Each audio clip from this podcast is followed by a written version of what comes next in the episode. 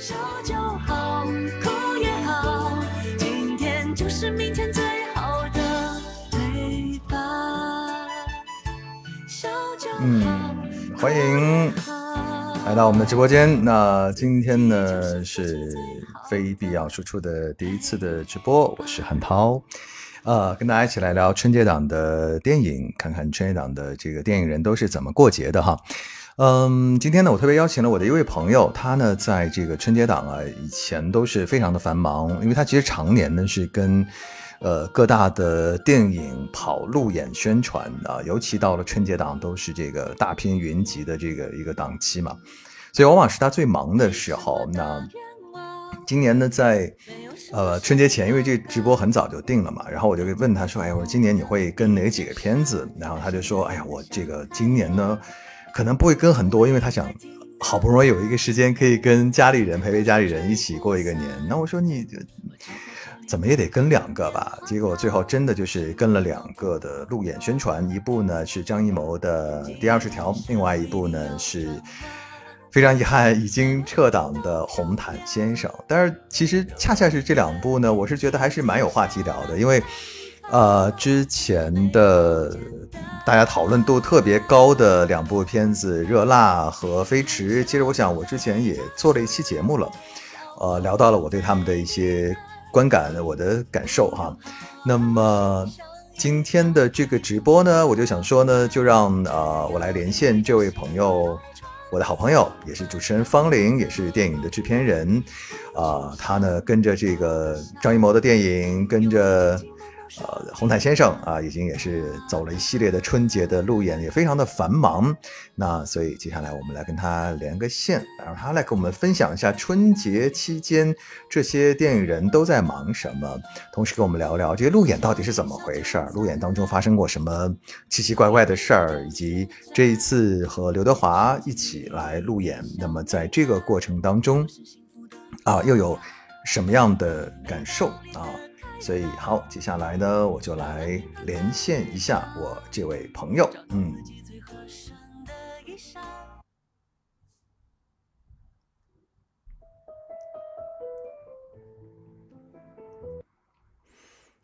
嘿，方玲，Hello，方玲你好，哎，Hello，Hello，Hello，Hello，哎新年好。呃，对对对，我们呃互拜一个晚年吧，就是，啊。对，真的已经快到明天就是元宵节了嘛，对啊，对，所以我想赶在嗯元宵节之前呢，跟大家一起来聊聊天，然后分享一下这个过年期间大家都在忙些什么。呃，我想很多人这个过年前，今年过年的话，应该很多人都走进影院去看电影了，因为这个应该算是一个可以近几年来最无拘无束去看贺岁档的一个时间，对不对？啊，对对对，对，我突然我突然有点不太适应，因为什么啊 对，因为我突然发现啊，我们现在才才拜年，然后大家才发现我们这个这个过年过的就是有点儿失去了年味儿了，就好像看电影的时候才像是过年的时候，就刚刚突然一下有点恍惚。现在还在过年吗？但我觉得今年过年气氛 挺好的啊，我我至少我觉得比过去几年都都来的热闹，然后去哪儿啊，大街上人也很多，尤其是你到那个商场当中，我近几年看的最热闹的一场电影就是今年春节档我看的那个《热辣》，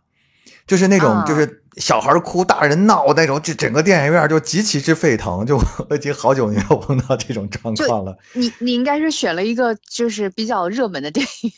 对，因为正好呢，我我选的又是一个呃 嗯，就是中午饭吃完以后的一个档期，所以很多是嗯这个家长啊带完孩子在那个商场吃完饭，然后捎带手呢就一起去看个电影，所以那一场就人巨多、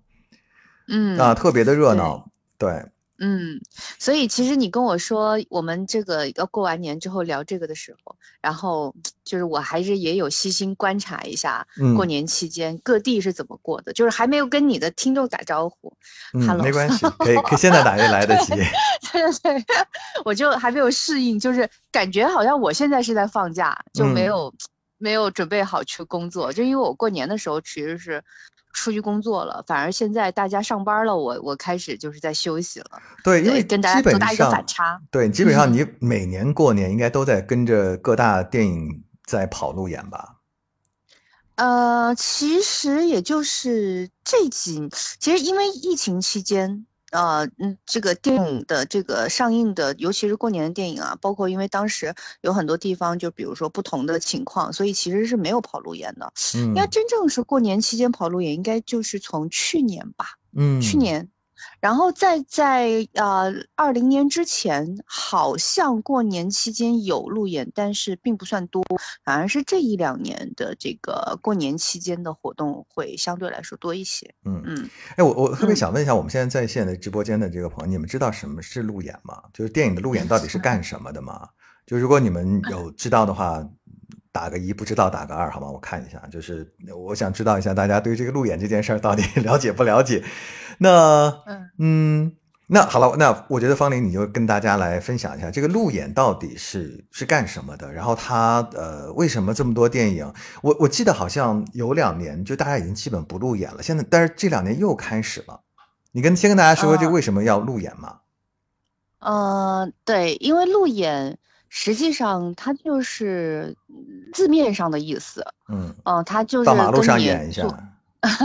跟你很多，比如说我们常常会说一个新产品出现之后，我们要路演，对吧？就嗯是要推广，然后要要去很多地方跟别人去介绍。嗯呃，那其实电影也是一项产品嘛，所以路演也就是字面上的意思，就是你去啊、呃各个地方的影城，嗯然后近距离的面对观众，并且向他们介绍以及推荐这个嗯电影这个产品，嗯，大概就是这个意思。所以嗯但是这次就基本上路演的话，都会有这个参演的艺人直接来到电影院跟观众面对面的交流，对吧？嗯，嗯。对，因为因为电影本身的生产者就是创作者，演嗯。员作为其中最重要的一环，他肯定是无论是做这个这个这个做产品的这个营销也好，还是这个推广也好，我觉得演员站在台前是必然的，嗯，所以路演向来都是演员主打，嗯。然后呢可能会参与一些创作者，比如说导演，比如说编剧，嗯。啊、比如说像去年呃《流浪地球二》的时候，路演其实就带了整个的幕后创作班底，因为哦。啊、对那个电影的属性呢，因为它幕后的就是技术的部分是非常庞杂和巨大的，所嗯。以美术指导啊、摄影指导啊、啊包括后期啊。啊、其实都是行业内比较有代表性的人物，所以他们在啊那某一个阶段也会参与到路演当中。嗯嗯，其实是第这个产品它的属性，但基本上肯定是演员一定会在。嗯嗯嗯嗯，那一般都是电影放完以后，然后呢，这嗯个演员就经常，然后跟观众呃即时呃即刻的进行一个交流。对，就就很像你，比如说你去车展，然嗯。后你就先看一台车，然后看这个车，了解一下车的性能。这会这时候可能就有一个小型的路演，比如这嗯。个车的设计团队的人会来跟你做一个就是呃介绍，这样子可能十五分钟啊，十嗯分钟啊，对，然后定点循环这种，就就其嗯。实有一点类似的意思。是，呃，嗯，对，它其实就是电影院之后，嗯。然后会花个十五到二十分钟，肯定不会时间长，嗯。然后就做一个交流，主要就是听影评，然后交流一些观后感啊，这个是主要目的。嗯嗯嗯，哎，那这次今年的春节档呢，你跟我聊到了，你跟了两部嘛，就是一部是张嗯艺谋的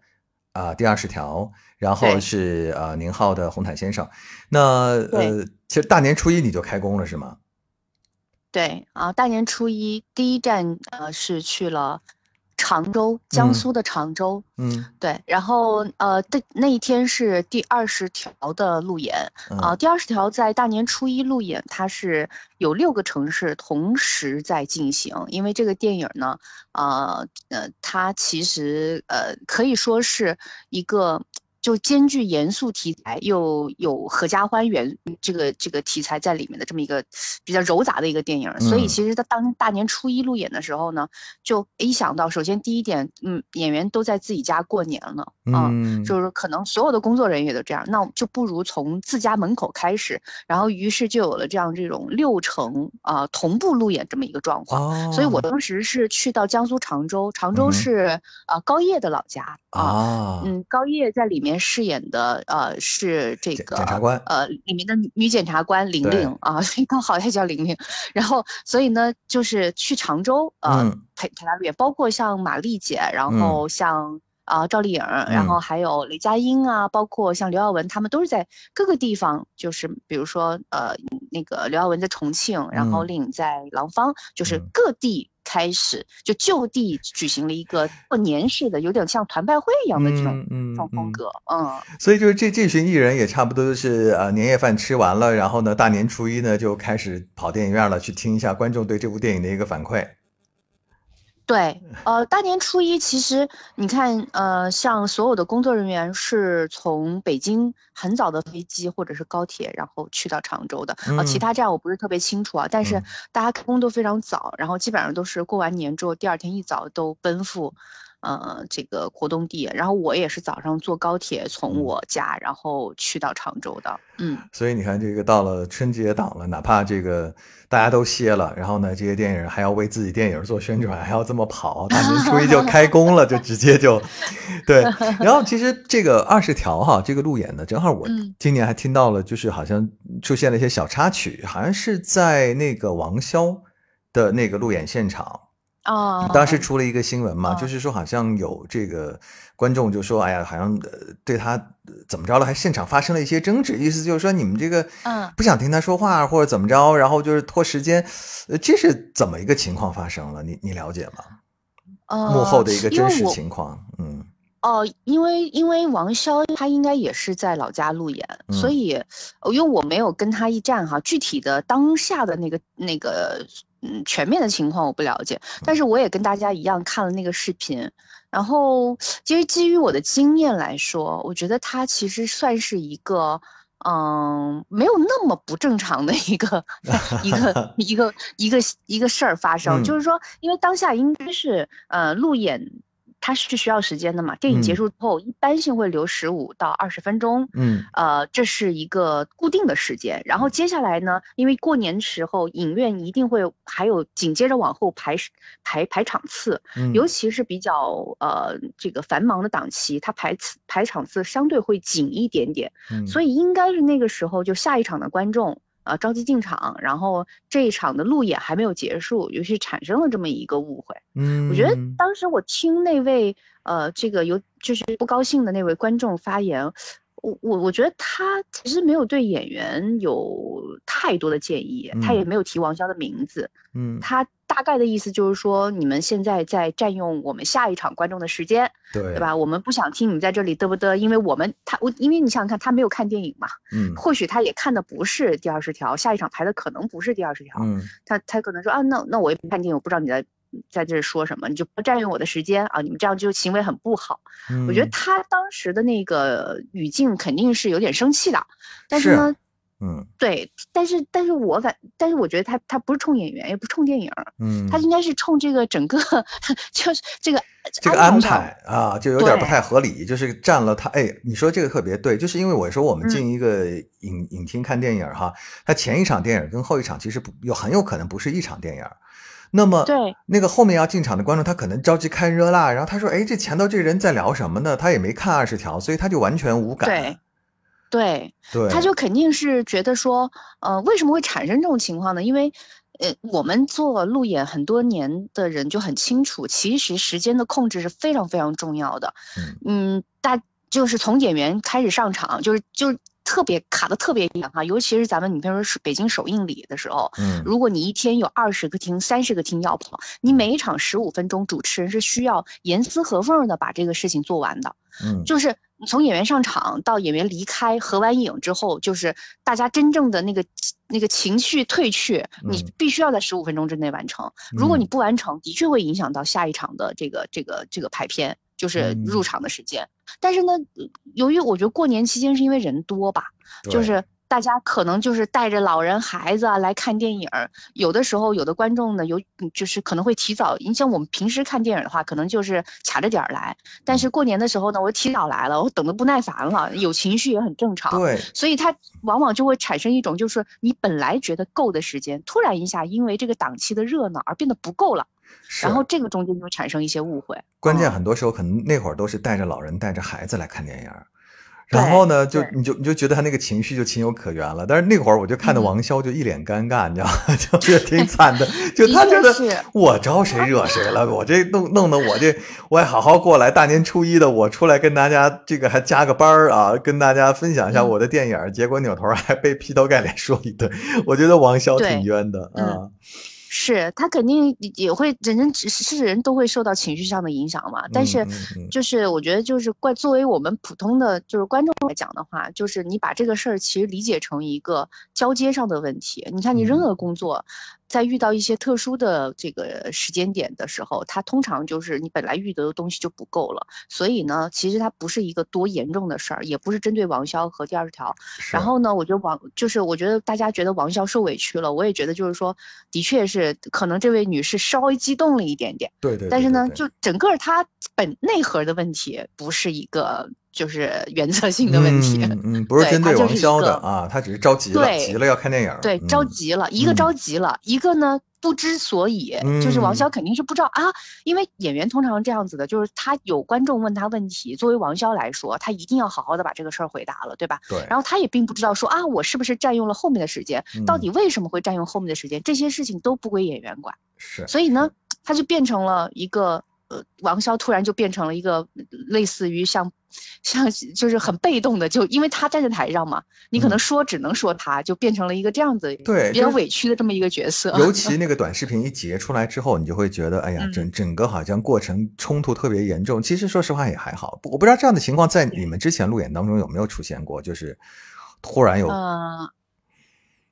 有有类似，但不是这嗯。样的，因为一般性来讲，呃，大部分的这个绝大部分的档期都不如春节档这么热闹，所以嗯。相对来说他们会给出充足的时间，然后也不会排得特别紧，嗯，然后呢，后面的观众呢也不会拖家带口，所以说这种情况没有。但是呢，我也有遇到过，呃，其实，在路演过程当中，呃、观众的观众有一些需求是比较突出的。嗯。你比如说，我遇到过，呃，观众会觉得摄影老师挡住了他们看台上的镜头，啊，这是常有的事儿，这个 对这个就是在路演当中就会比较突出，因嗯为呃，可我我在这里也可以跟大家讲一下啊，因为呃，路演是一个这样情况，就很多观众不理解，很多观众认为路演呢，那不就是你我跟你交流吗？对吧？嗯我跟台上人交流，嗯可是呢，由于它宣传的特殊性，路演是需要去记录的啊，嗯需要去用互联网的方式对外分享的，所以它一定有摄影师，嗯啊，一定有那个摄像老师啊，一定有嗯现场的宣传工作人员。所以当这些啊同事们在呃工作和进场的时候，他必然可能会干扰一些观众。啊，比如说我摄影机镜头我给我架在这儿，然后有的观众会觉得说啊，那为什么那个摄影机镜头那么高？嗯，然后你就要跟观众解释啊，说不好意思，因为我们是要记录的，嗯啊，我们需要去去去去做一些传播，请您谅解，因为我嗯们电影还是需要让更多人知道嘛。嗯嗯，然后呢嗯，，观众大部分的情况会理解，但是也有观众 的确是，就是嗯，这他他他有一我理解他的心态啊，他觉得说，那我是观众嘛，我花钱嗯了，我对，来了。啊，而但是呢，他就想看个艺人，他想把他这个艺人给看明白了，结果还被人给挡上了，他肯定不太乐意。所以啊有对，嗯所以我觉得这个这个这些事儿都是还蛮正常。不过一般的，我说实话，观众如果进电影院，如果能有机会看到这个电影当中的人嗯。突然走出来，其实是件很开心的事情，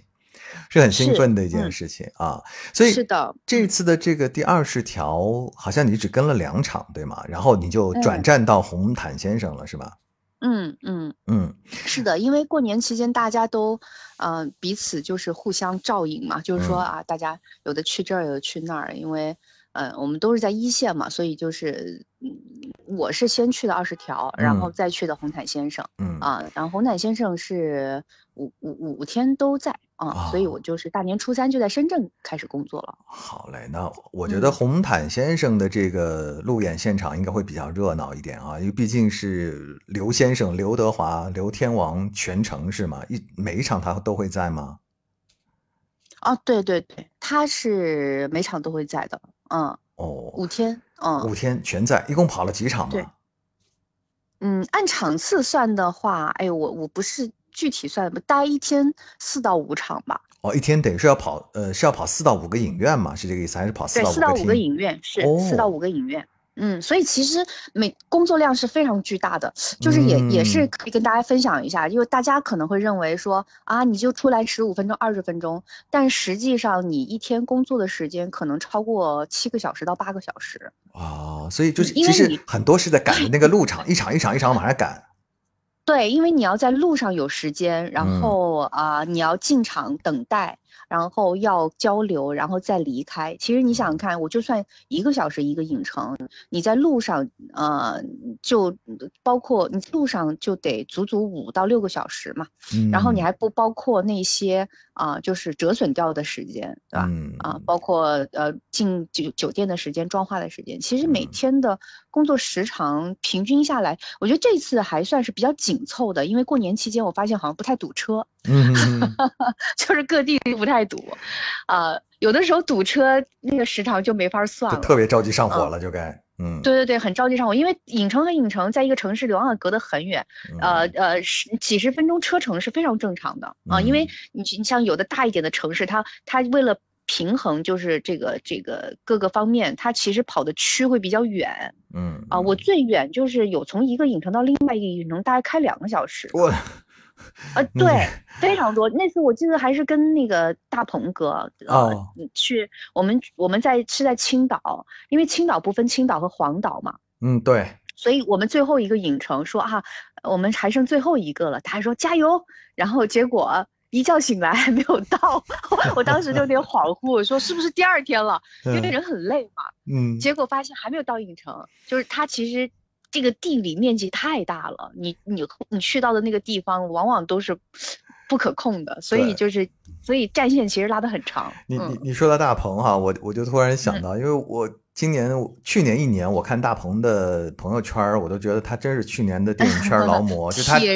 他几嗯乎全在路演的现场，因为他去年大概有四到五部电影吧，然后他就不断的嗯。做宣传，不断的路演，然后就一个城市接一个城市，然后就就永，而且每到一场他还老蹦啊什么的，拍那个照，永远能量满满，这太太了不起了。然后我、嗯。我再回过头来说刘刘德华刘天王啊，刘刘天王嗯。目前的这个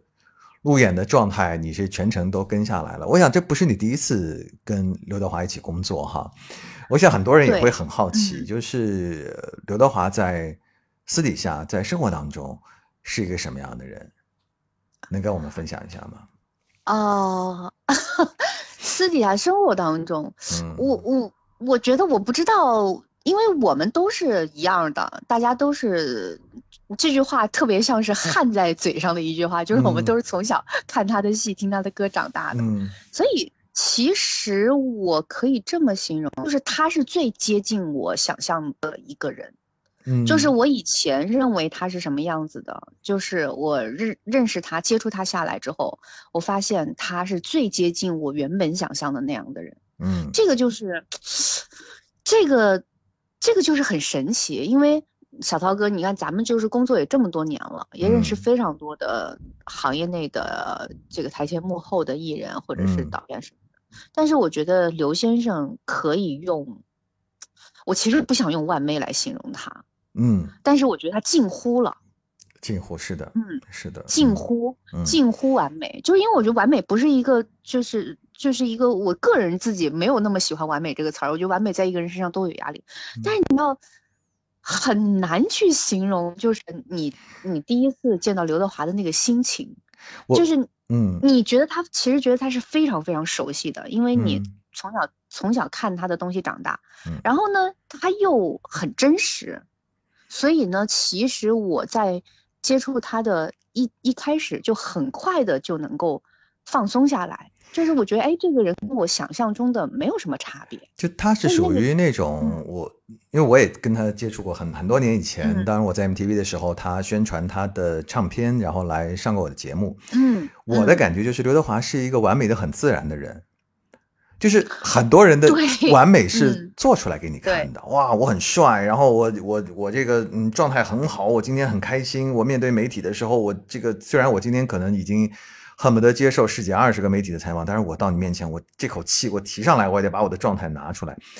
但是刘德华，你就会觉得他，嗯，他就是这样的，他他的完美就是很自然的流露出来的，他不需要去做给你看我完美。我不知道你有没有这样的感受？他完全没有做的痕迹，就是我觉得他对这种状态其实会让很多人产生好奇心。嗯。就有有有些，就是我我之前有一种感觉，就是说大家谈到刘德华的时候，会一定想到完美，然后呢，大家会认为完美是不存在的，那你嗯。一定有可能不是那么完美的地方，对，就大家想近距离看刘德华的时候，总想去找点什么，说哎，他哪儿找点什么？啊？对，有有这个想法，嗯。对，所以说其实很多人在呃有机会见到他的时候，我觉得大家默默的心里那个不是恶意的哈，可能都会嗯。拿一个放大镜去看他，对，说哎，那刘先生是不是有一些嗯不够完美的地方呢？嗯可是我接触下来，我觉得就像你说的一样，他是一个完美的非常自然的人。嗯就是我后我到后面去就不再去带着我的那个小放大镜了。嗯我一我承认我的确一开始会有一点哦，说哎，他是不是真实的是是不是跟我们想象中不一样啊？但是后来我就放下了我的那个心里的小放大镜，因为我觉得他太自然了，他太真了。嗯，就这个人真到他会做一切，嗯，你你认为就是普就非常非常普通的事情，嗯。讲非常非常普通的话。我我举个我的例子哈，回头那个方林嗯再跟我们分享一个你看到的。我有很多东西是细节决定的嘛。我记得嗯我那会儿采访刘德华的时候哈，就是他完全是素颜就来了，嗯然后呢就往那儿一坐，还把腿儿就给一盘，就是那会儿你会觉得哇，一个天王哎，然后他他上节目不化妆的吗？但是他的皮肤状态非常好啊，整个这个五官呢，就是他就是嗯让人觉得不用修饰就很好看，就坐坐在那里。然后我当时就觉得，哎呀，好好惭愧啊！我这一脸大妆的坐在人对面，而且我还比他年轻那么多，就觉得，哎呀，瞬间就哎，知道人家就为什么能到那个位置了啊，而且很舒服。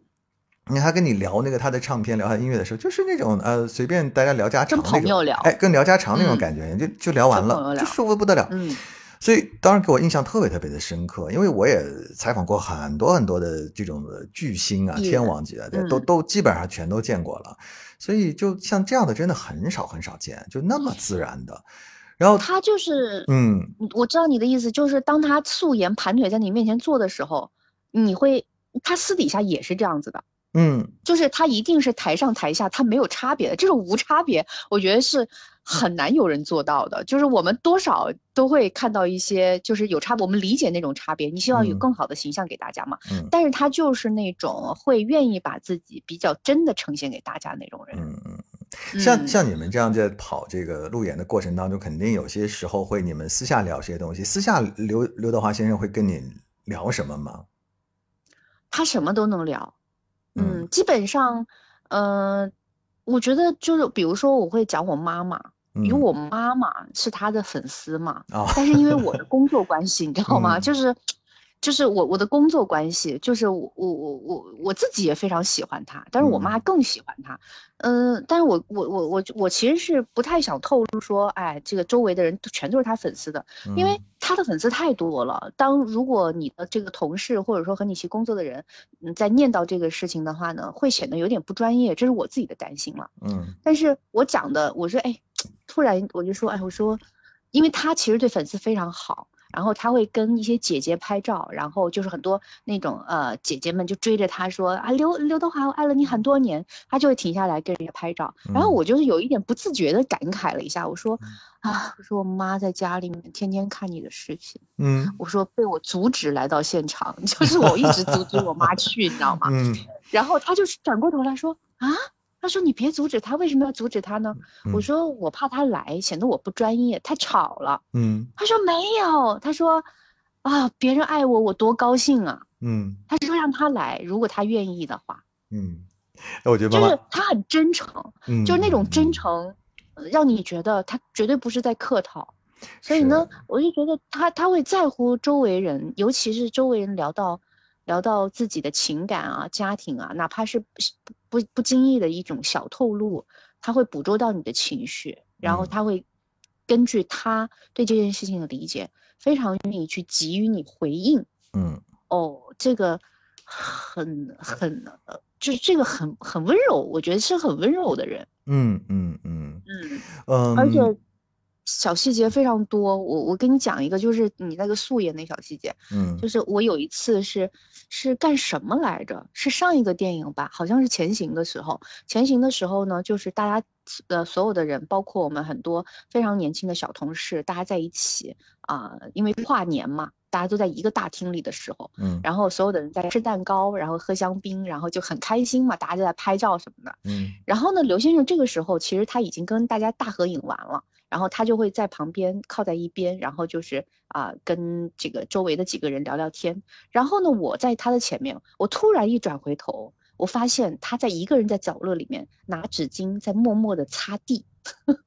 就因为地地上呢，板吗？对他地上呢掉了一块蛋糕，没有人注意到。然后他就自己在那里，就没有一个人看他哦，因为所有人都在前面拍照，因为跨年嘛，大家都在欢呼，他在那里擦地。嗯，然后我我当时是的确是有点惊讶的，然后嗯。我就说啊，我我我我我就我就拍拍旁边的华，啊，我说看看那个华哥在擦地，然后我嗯。就跟华到也不太好意思，我说哎，这这这是不是有一点有一点？他觉得那那个状况，你就觉得说没有人看他，他不用做给任何人看，但是他的嗯。习惯告诉他说。OK，我就顺手收拾了。他在擦完嗯地之后，那个纸巾叠好，把蛋糕擦一擦，然后桌子擦一擦，纸巾叠好，然后走到旁边去丢垃圾桶。这个过程是没有人看他的，只有我偷偷瞥见了。哎呀，真是你还你嗯看到了天王擦地这件事儿哈，挺难得的。对，就是他也没有叫人收拾啊，然嗯后也没有视而不见，他自己做完，然后也没有人关注，他就自嗯己。所以我觉得他的那个东西是刻在骨头里的，那这嗯就是我觉得他给人感觉非常自然的原因，因为他没有没有觉得别人要在别人的目光当中去做什么事儿。是的，是的。那那嗯像他这样呃，比如说到一些路演，那就等于跟他的观众就非常近了，跟他的粉丝非常近了。那你在路演过程当中，这些粉丝见到刘德华先生天王的时候，他们有什么样的一些反应呢？嗯，我因为我其实从去年到今年，呃，我一共非常完整的跟随了刘先生整整三部电影的宣传，嗯。然后这三部电影可能跑路演就跑了将近二十天，然后有各种各样的抖音直播啊、淘宝直播啊，各种直播，每一次都有他大量的粉丝在。嗯，我一开始是第一天的时候是被吓到的。嗯我还特别记得第一天也是在深圳，我山呼海啸的人，我当时是被吓到的。嗯你想想看，我其实被吓到不太容易，嗯嗯我 嗯也是见过大场面的人。啊对我见过，然后我说哇，这真的是顶流啊！嗯，然后去了之后呢，我发现他的粉丝特别不一样，他的粉丝的人非常好，嗯而且他的工作人员以及他本人对呃对歌迷影迷非常非常非常非常的好，嗯。就是他们之间真的是朋友的关系。呃嗯。就很多人站起来都是一样的话，因为有很多人见到他之后，有有的时候有得到机会讲，尤其是得到机会讲话的人会非常激动，因为嗯你知道，就是普通人在当下你见到刘德华，然后你你呃讲不出完整的句子，你可能在嘴里反复念叨的就是我多少多少年喜欢你，然后我爱你，我，然后嗯。很多人会当场泪流满面，嗯这种情况极其多。然后呢，我我觉得他他所有的他他每当碰到这种情况的时候，他都非常认真的去看这个人的眼睛，然后安慰对方说没关系没关系，不要哭，这不是嗯见到了吗？嗯对吧？我会好好的，我会健康的，你们还会见到我。嗯就是他不断的去给粉丝这样子的一些很温柔的东西。嗯，我一开始是被是被是是有点被震撼的。第一，我是觉得，呃其实我有的时候是会有一点点有一点点惧怕这个粉丝的，因为其实你知道这个。呃，有的时候如果你做的不够恰当，或者说在他们眼里不够恰当，你有的时候会嗯在网络上会引起争论，因为你有的时候不知道怎么怎么才恰当，毕竟我们不是那么熟的朋友嘛。嗯然后呢，大家也会也会对你就是有很多的这个评判的眼光。但是我觉得刘先生的粉丝对所有的东西的包容性非常强，他们对我也非常好。他们每个人嗯都知道我的名字。就到后来，尤其是到红毯先生的时候，就大家嗯基本上都在喊我的名字了，啊，就真是啊，对他们都认识我了。对我说实话，我也是对粉丝这个人群是有点惧怕的，因为我觉得现在啊有些粉丝的这个心态很很奇怪，就是你你一不小心，你都不知道自己怎么就得罪他们了，就他们的那种，就是那个喜怒跟你不在一个标准上啊，就所以 我之前也就得罪过这样的粉丝，莫名其妙，就是所以，呃。嗯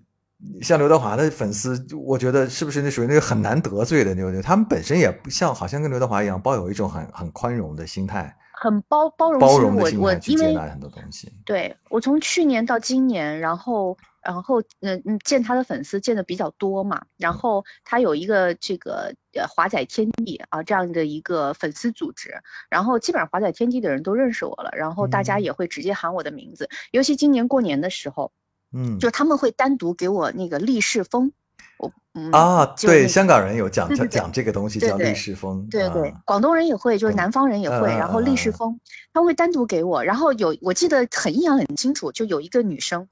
在底下挥说方林方林给你给你，我以为他会他想让我转交给刘先生呢，我就过去拿，然后我说我会交的，他说不是是给你的，我说啊哦，他说没有不是给刘先生是给你的，然后上面写着我的名字嘛。嗯，嗯然后祝嗯我什么什么什么，然后就是他就给我这个利是封，然后里嗯面呢就是可能钱不多嘛，就可能十呃十块钱，还可能十一或者这种数字嘛，然后我一路收了好几个，就我一开始有点不知所措，就是啊你们会专门给我封利是封，他说不不嗯是给刘先生的，是给你的，不用转交给嗯他。哎呦，真好，对，然后呢，这个刘先生我也有一次，他拿了那个历史风之后，就在台上派给我，嗯然后宁浩导演，嗯。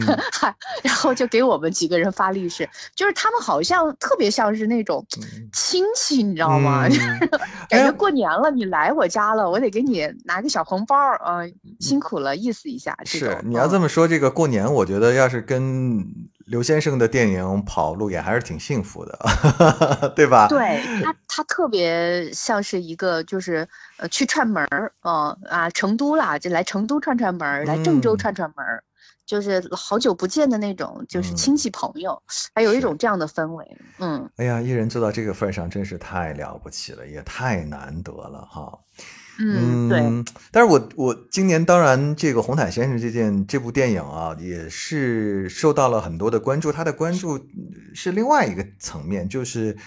你就说了，刚才你跑了五天的路演之后，他就突然宣布撤档了。对吧？所以当时这个新闻还挺多人关注的，就是因为刚开始这部电影大家呃期待值还蛮高的，呃，因为毕竟宁浩嘛，然后再加刘德华嘛，都非有非常有国民认知度，再加上宁浩和刘德华这种他们俩之间的这个关系，也成为一个大家很啊津津乐道的一个话题。因为当时宁浩出道的第一部电影是刘德华给了他大力的支持嘛，然后《疯狂的石头》让宁浩就真的是一飞冲天啊，从此就是在电影圈就立立稳了脚跟了。所以嗯刘德华对于宁浩来说是有知遇之恩的嘛。那这次呢，两个人的第一次合作，这么多年第一次合作，其实让人很期待。但为什么这部电影就是在春节档上了这么几天之后就宣布撤档了呢？我就不知道方林知不知道这个后面的一些一些呃故事、嗯内幕啊。我要们说我聊一聊。对，我要说，我完全感知不到，可能是骗大家的啊，就是嗯。我也不想，就是讲讲这么空的话，因为因为其实呃，这个大家都看到了红毯先生的那个撤档的那个那个怎么说来着，就是官宣的那个公告嘛。嗯嗯嗯。然后呢，呃，我我仔细看了一下公告，我觉得公告其实百分之八十的还原了当时大家的情绪，嗯，因为公告里有一句，嗯，我我我我觉得话可以单独提炼出来，嗯，就是希望能和观众能做更多的交流嗯啊，希望能有机会和观众做更多的交流，共同完成这部电影。这嗯是公告里的原话。其实我觉得，嗯他这才是这个事情，我我觉我我猜测啊，这个是这个事情最核心的东西。嗯因为你要是问我在这个中间这个过程当中，我感知主创们的情绪，我觉得，我觉得主创们最最最明显的就是那种渴盼、渴望交流，非常非常渴望大家能够对这个电影本身去做一定的延展，因为这个电影可能很多人还没有看，因为对我我都没有看，对我都没赶上我啊。没赶上，因为大家可能就是说这个电影儿，嗯、嗯、它很多时候是需要观影氛围的。如果说我嗯，比如上班之后啊，呃，红毯先生，可能你跟朋友去看，跟同事去看啊，大家会这样选择比较多一点。所以其实没有等到他去看，大家去看这个先红毯先生就撤了。嗯他如果看了一个电影，就知道我在说什么。就是我记得，嗯，华哥和那个导演去上董宇辉的节目，当时董宇辉给了一句解读，我自己在在在看的时候，我也是不是很了解。他说的是，呃，我总结这部电影看下来的感觉是，沟通是呃无用的，理解才是最珍贵的。哦，是最珍贵的还是最有效的？我我忘记了哈，大概就是这意思。我当时在想，我说，嗯，我说为什么会给出这样一句总结呢？嗯它好像跟我了解的那个东西不太一样啊，为什么呢？然后我看完电影之后，我就明白了，我觉得这个是一，这特别像是一个呃，有一点点行为艺术的东西，就是它其实嗯这个电影的荒诞性，它是在生活里的。这个电影的的确确需要所有的观众看完的观众和这个电影创作者本身来共同完成这个话题，得到一个答案。到嗯底我们怎么才能够更好的沟通？我们才嗯。能够怎么才能够做到互相理解？就是这是一个大命题，所以其实如果达不到的，达不到这个这个这个命题所提出的问题，得不到这个答案，我觉得红毯先生就会一直在这个这个过程当中就会有点憋屈，就那嗯种好像有历史不上的感觉嗯，啊。就你这么说起来的话呢，我的理解就是，可能真的这个春节档期并不适合这部电影，因为可能大家嗯的期待值哈，到了春节看一部电影，一定是要有一个有合家欢属性的，呃，嗯甚至是不需要动太多脑子的。就是你进去，你给到我情绪，你让我笑，你让我哭，你让我热血沸腾都 OK，但是嗯你必须简单直接。你嗯，如果说你让我去思考一个沟通到底有没有效的这样的一个问题，可能对于想在春节档看电影的观众来说是有难度的。就大家可能这时候嗯不太想去想这件事儿。对，所以说我我我我觉得那个嗯，红毯先生是是我看下来，我觉得是就整个给我的感觉，他是很就整个哈在宣传上的表达，他其实是很诚恳的。因为我我看了一下那个公告，我觉得就跟我们当下的情绪是一样的。因为我每天，因为我作为主持人，然后跟华哥、跟那个导演，然后跟所有的观众，我们在工作的过程当中，都一直在想这个问题：怎么样让大家去安静下来，去想一想，沟通这件事情到底要怎么做。嗯所以其实，在那个喧闹的环境里面，你不是能很有效的做到沟通这两个字儿。嗯，我觉得，即便在不喧闹的环境里面，我们都相对需要一些啊、能量，才能够才能够做到互相的去对话，甚至都达不到沟通的地步。所以当时大家是有一点被困于这件事儿的。啊嗯嗯，所以其实你说很多，我看很很多人说什么票房啊、什么评分啊这些，我觉得都都都都都不是这件事情的 核心元素，而嗯。是真的是那个公告里面讲那两句话，就是说啊，我们希望和观众共同完成，希望能和观众沟通上，这个频率对上，嗯，这是一个比较重要的诉求。嗯嗯，就是其实一个电影儿哈，我觉得它的这个受众啊，有的时候是一件呃比较具有一种神秘力量的一个驱动。我有时候我我会有这种感受，就是你可能在那个一个时间段，你这部电影上了，那些想看的或者说能理解不这部电影的人没有进到电影院，而是进了一大波。就是呃，怎么做？那说那个期待值不一样的观众的话，会把这个电影的风评口碑就整个给拉垮了。嗯，对，呃，我们肯定不能，就肯定观众是没有错的，嗯大。哥，我始终想说，你比如说，你看呃有非常非常啊、就是合观众口味的，也有没有在没有那么大众的，就是我觉得观众一定是没有错的，呃，电影就是拍给观众看的，对，但是有一个我我对我的意思是什么？就是说嗯，比如说呃，很多春节进入到电影院看电影的人，啊，看到宁浩会觉得啊，这是一部喜剧片，然后看到刘德华就觉得哎呀，一定好看，这个我认识，对吧？这大腕儿，嗯我我这个他演太熟悉了，我想去看看，像春节看个老朋友一样。带有这样的一个期待值进进影院的一个喜剧的，然后看一个巨星的这样一个期待值进到影院的，看《红毯先生》，你觉得是不是会比较失望的走出来？就是那个期待，因为你看过了，我没看过，嗯，所以我在想说，如果是这样一个最最简单的一个需求走进影院看，他会不会觉得说，嗯啊，最后给他的东西并不是他想要的？嗯，我觉得你这个考你你这个想法可能是一个比较，其实是比较普遍的一个现在对这件事情的判断嗯啊。但是呢，呃，我我个人认为，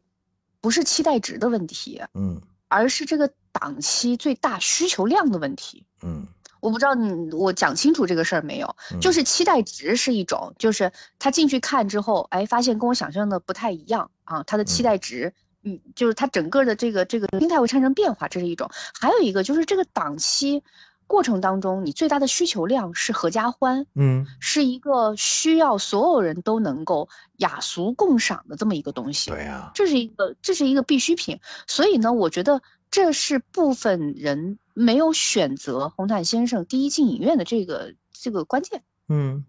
就可能是他们意识到了说，哎，这个好像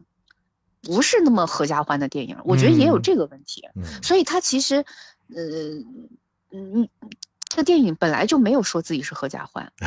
对呀，对对嗯，但是这个信息呢，可能抵达不到观众那里。嗯嗯，所以我觉得这个撤档也是好事儿吧，就是先呃留有一定的余地和空间，然后等到相对安静一点儿了，然后其实大家冷静下来想一想，可能会对这个电影有一些新的期待。就比如今天我跟你聊完了，我对这个电影反而比之前期待了。就是如果当它是一个合家欢的电影，跟之前呃跟飞驰也好，跟热辣放在一起的话，我会觉得说，哎呀，如果都让我看这样的电影，我会有点审美疲劳了。但是就像你说的，它是在会探讨一个有关于沟通这件事情的一部电影的话，嗯，而且会以一种比较荒诞的，我我记得今天我跟你通电话的时候，你跟我说到一个词是高级，对不对？嗯，对对对，就是你认为这部电影它嗯是一个很高级的一个电影，就它的传达的理念和方式方法是需要所谓高级，就是它有门槛儿，它可能需要你去有一定的思考和一定的认知去看这部电影，那反嗯而让我有兴趣了。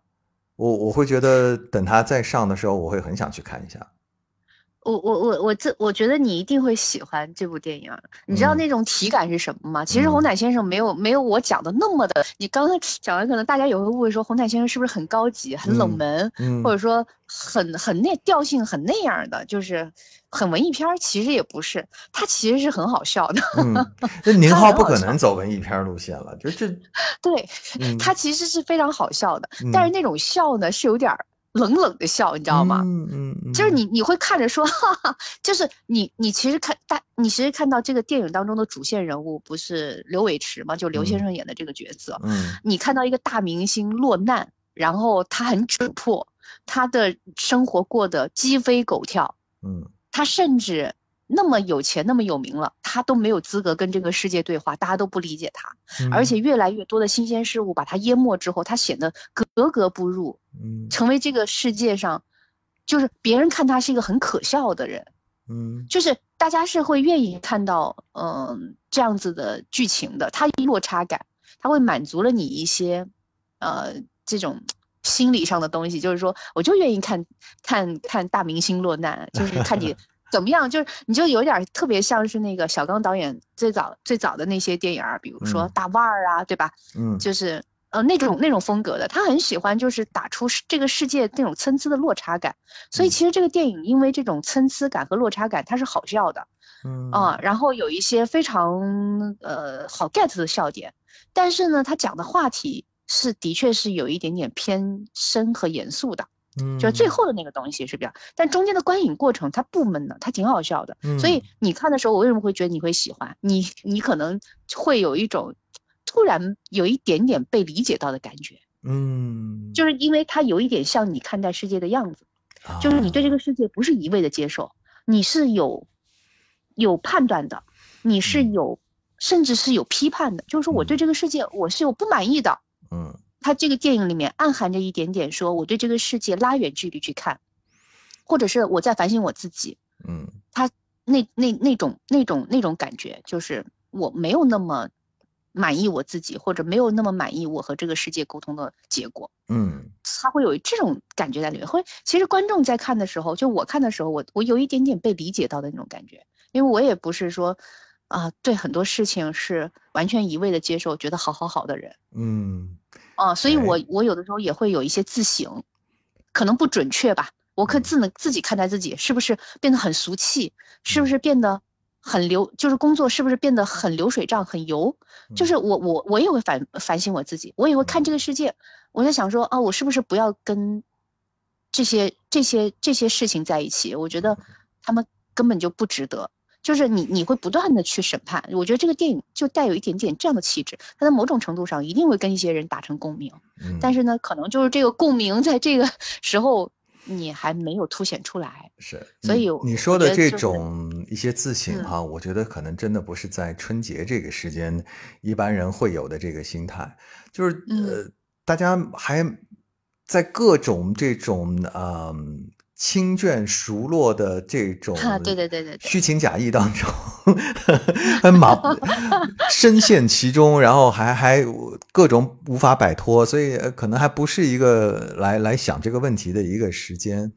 就像是我、嗯。我很多年之前的春节都是，呃，以前生活在北京嘛，然后回杭州过节，或者就是把家里人，因为家里人也少，就直接带出去过节这样，所以很很少有跟就是亲戚朋友有这么绵密的这样的一种呃接触。我嗯今年过年就是真的天天在聚会，我就到最后我就觉得 我都没时间去看这个电影，你知道为什么？就我没去看这个《红毯先生》，就因为。天天在聚啊，然后我后来就觉得说啊，这这就是我回老家以后的这个以后过年的生活常态了。但我想很多人可能就是这样子的，他过年就就是要在这种亲朋好友的这种啊、呃粘稠的人际关系当中去去生活，所以这种状态下，我觉得你要去想你刚才的那个问题，我太难了啊！他真的可能是呃挪出这个档期往后面。哪怕就是错个半个月、一个月，大家把这年过去了，可能就好了。是他就是那种，就是我们我觉得很多人没看，我们就不多讲了。但是他一句话总结就是，他就是那种你过完热闹的生活之后，你去看这部电影，你会有被安慰到，有被理解到的那种感觉，就是那种你跟亲戚们在那里讲半天，你为什么不结婚，为什么不生小孩，最后讲嗯不通，行行行行，咱干一杯吧，就就那种感觉，嗯嗯啊嗯都 都在酒里了，都在酒里了，就都这样了对对不对？哦，原来是这嗯样。那那我现在比较能理解对我我你这样说，我比较能嗯理解为什么侯奶先生就是选择一个呃暂嗯时离开这个战场，我们去呃选择一个更适合他的一个档期啊。其实一个电影，我刚才也说。一个电影是有它的这个档期的属性的，你就想说我们这次这两个最火的影片《热辣》也好，《飞驰》也好，嗯这两部影片的这种呃春节的属性就特别的强烈，因为它都是那种喜剧，然后大家耳熟能详的国民知名度很高的演员，然后再加上那种呃大家一下就能理解的这种呃热血。呃，沸腾，呃，中年人这个奋起，就就这个东西它，你你不需要太多的去跟他讲，一看你就明白了，你就你就懂了。嗯，然后你就跟着那个电影的情绪走就好了，对吧？嗯嗯嗯所以嗯我觉得还是不一样。所以我觉得今天听到你聊，其实我们花了很多的时间来聊红毯先生，聊刘德华，就是因为我想嗯说，嗯，这是我今年春节档一个最大的问号，就是为什么会变成这样？然后通过跟你聊的话，对这部电影呢，我至少对我来说，我有更多的一个期待，或者说我。跟我之前的期待是不一样了，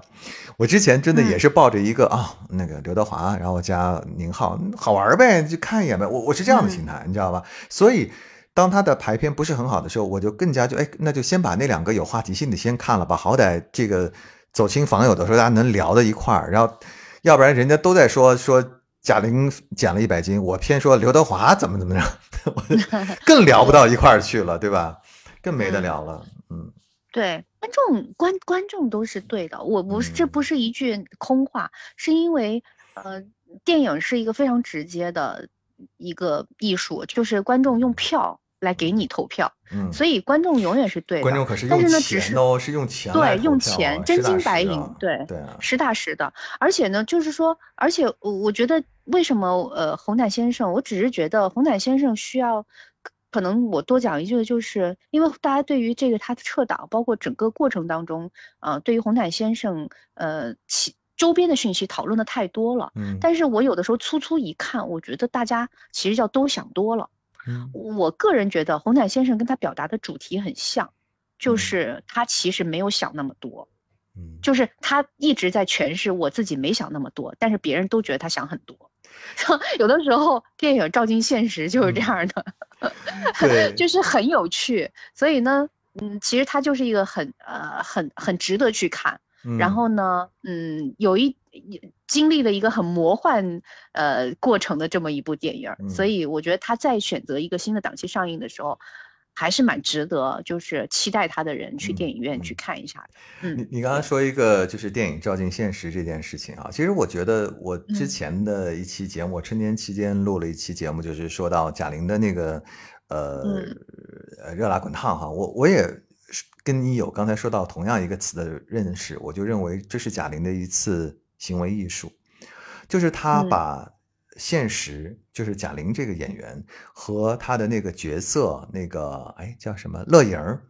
完嗯全的结合到了一起。就这种呃，包括她整个电影的拍摄的过程，有着嗯非常严密的一个计划，然后到最终的实现，然后到这个她在电影当中这种将故事，甚至将一些真人秀的东西结合在一起，会让人觉得有一些完全像一个行为艺术。就是电影最、最有趣的地方，就是它完全和能够和现实对照起来。嗯所以这是一件很神奇的事情。所以我看整个的过程，我并没有说去单纯的评价他那部电影怎么样，我把他整个的这一套东西结合起来看，从他开始要拍这部电影，准备开始减肥，然后有按照严格的时间表去实现了这样的一个计划，一直到电影嗯上映前，他才呃突然以一个崭新的面目出现在公众面前。我觉得整个这个过程好厉害，就我觉得这是个行为艺术啊。对，就是其实他就是很给给了一类或者是比较比较有同频情绪的人巨大的安慰。嗯嗯，你看他的时候会很容易哭。我我我不知道就是别人怎么样哈，但是嗯我我记得我看的那一场，大家出去的时候都是很沉默的，嗯，就那种沉默还挺珍贵的。你知道一嗯个电影如果看完之后大家马上唠嗑儿，你就觉得说这应该有点问题吧？就是大家开始聊别的事儿，你就觉得说大家没有沉浸感。但是他他那个电影的沉浸感蛮好，所以他他能够让嗯大众的情绪在这个电影里面得到一个疏解。因为你知道是什么吗？就是他那个变嗯瘦的过程，这种视觉震撼是非常强烈的。就是说，如果他的这个这他的变瘦是通过电影特效，其实是完全可以完成的。他如果嗯不是用电影特效，完全真人给你实打实的给你展现一下，就掉了这一百斤的肉。这个过程，我记得我一个朋友说这个是视觉奇观，我承认这个提法，就它非常令人震撼。所以很多人嗯就是他很难看到一个真实的明星哦，就他认识的一个人哦，就是这样活生生的瘦掉了一半儿，这个简直太可怕了。所以这个对每个人的内心的冲击是非常巨大的，就是他会觉得哇，人就是他居然可以真的做到，而且是在我眼前活生生的给我做到。所哎以，，你看哈，我涛哥，我刚好跟你说一个这个事情，我你知道我当时跟我的一个呃朋友，我们两个人去看，就是嗯也是个女孩儿，我俩女孩儿看，她呢很他很激动，就是说说啊，贾玲真不容易，说你看那个数字一个个一个往下的时候，就是一一斤一斤往下减的嗯。时候，就像你刚刚说的一样，就是大家是被震撼了，然后嗯。视觉奇观，他震撼了，然后呢，我的关注点完全不在这件事情上面。嗯。我的关注点是在于电影最后的反转上，嗯。就是我我我会觉得他比较他很真诚，就是他把一个自卑的人，或者是说一个嗯没有那么顺利的一个 loser 这么一个这么一个人，他可能会面对这个世界的阴暗面，他嗯尽量的拍出来了。嗯这是我会觉得，我我让我觉得很震撼的地方，或者说让我觉得同频的地方。嗯，但是呢，都不妨碍我们两个人都哭了。嗯 但是我们俩出来之后一对盘，发现，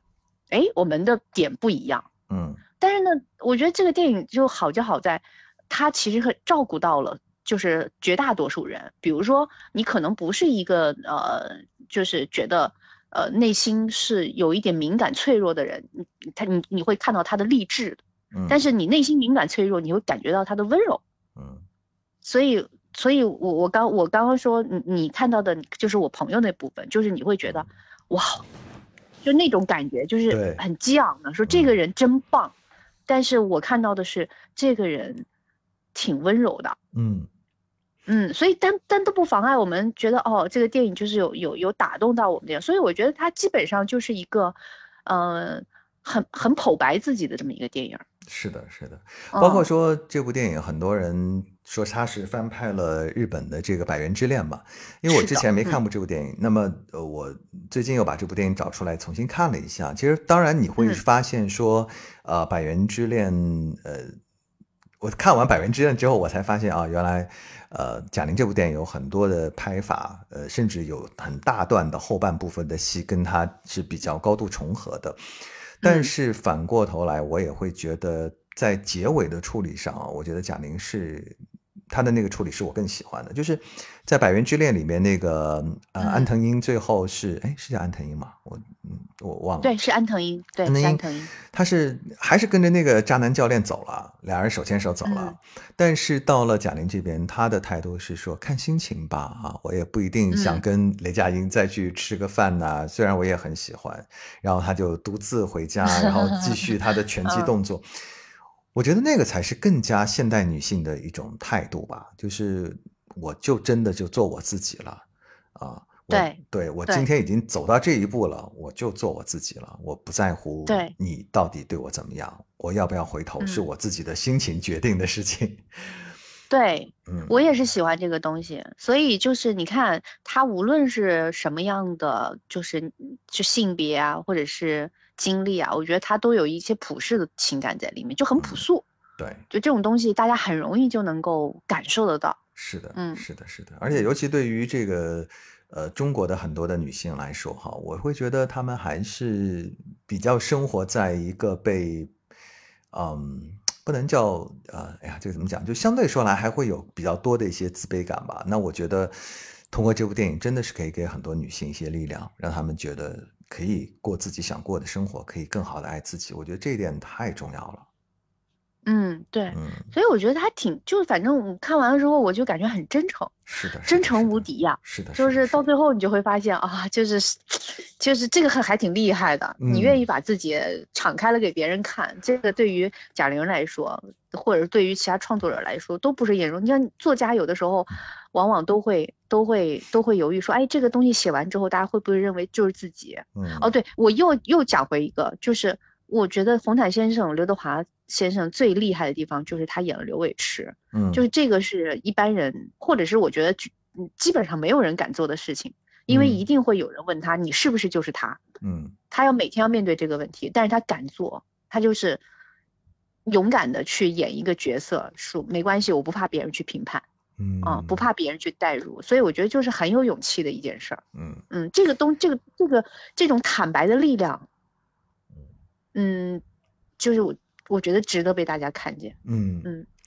好了，那今天聊了那么多，其实最后的结论就是，等着红毯再上的时候，我觉得我必须得去看一下。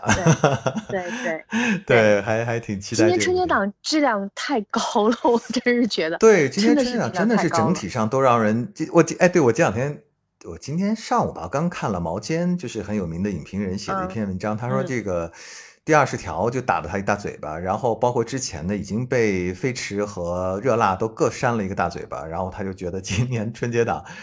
嗯，质量太好了。对他觉得我让他惊喜，你肯定嗯你肯定没看过《摇太阳》，对不对？对，还没呢，这不是又撤了吗？阳也好看，哎，好吧，摇太阳也好看。嗯，没事儿，挺好的。我觉得他们撤了就呃，可以让我们在后面的时间里找时间再看呗。嗯，对吧？所以就是今年真今年还是挺幸福的一年，就是希望这些这些中间这种啊纷纷扰扰的这个过程啊，不要影响就是各自电影的观众吧。嗯我觉得每个电影都有自己的观众啊，都有自都有族群，我觉得就是大家去找就好。哎呀，但但是呢，的确，作为一个看完五部电影的人嗯 来说，我觉得今年我就《熊出没》没看，实在是不是那个不是那个族群。对对对对 对对但是就就我就觉得，真的今年春节档质量之高，嗯应该是就这么多年来说首屈一指的。嗯嗯，哎呀，就是它非常平均的水平高。哎呀，希望以嗯后都能这么高吧。这样的话呢，就看看电影还是挺开心的一件事儿。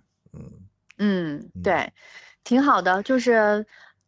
都都都都都能够有一些，就这个行业好的话，就是呃，也可能鼓励到这个创作者更好的创作吧。就是我其实有的时候都特别怕。就是大家骂的太狠了，就是嗯很多人不想表达了，嗯，或者很多人不想做了。是的，因为电影是一个高风险的一个行为，就是是电影投资是非常高风险的，对嗯演员和对导演也是代价很大。嗯你如果说这个电影不好，或者是说啊、有什么问题的话，很容易影响到你后面所所有的这个这个演艺事业，或者说你的你的创作生涯。是所以我觉得所有还愿意去做的人，他们本质上不是为了真的本质上不是为了去说赚，因为这个东西都是观众投票的，你哪嗯知道最后这个事情能不能够一定成功？嗯所以它其实都是底层的东西，都是他们还是还是有想表达的。嗯所以我觉得这个东西还蛮珍贵的。嗯，是嗯的，是的，嗯，不要呃不要失去这种表达吧。对，没错嗯，嗯，好的，嗯，好，那今天也谢谢方林跟我们聊了这么多有关于这个今天春春节档的这个 台前幕后的一些事儿啊，挺好玩的。那呃，好，那今天我们的直播也差不多就是这样啦，谢谢方林跟我们的分享，啊不客气下次有机会再嗯继续听你聊，好不好好的，祝大家元宵节快乐。？OK，好，祝你也新元宵节快乐，嗯，对，好好好上班啊。好好，上班该上班了，该 该赚钱了一个了，放假的人，一个放假的人送来了上班的祝福。对对对，太欠儿了嗯，好，好嘞，那就先这样，嗯嗯，OK，好，拜拜嗯，拜拜拜，拜。嗯。只要自己够喜欢，至少还有温柔的眼光，还在夜里看。好了，那今天呢，我们这非必要输出的第一次的音频直播呢，到这里差不多也告一段落了。我是韩涛，非常感谢刚才一直在收听的各位我们的喜马拉雅的朋友们。我们下一次啊，我也不知道下次什么时候直播，但是还觉得挺好玩的。那下次如果有机会的话呢，我会啊开开直播，跟大家那个分享一些啊电影儿或者是音乐或者什么都行吧，反正嗯。希望大家有机会可以继续在我们这个直播间有更多的一些互动哈。好了，今天就是这样，谢谢各位，我们祝大家元明天元宵节快乐，拜拜。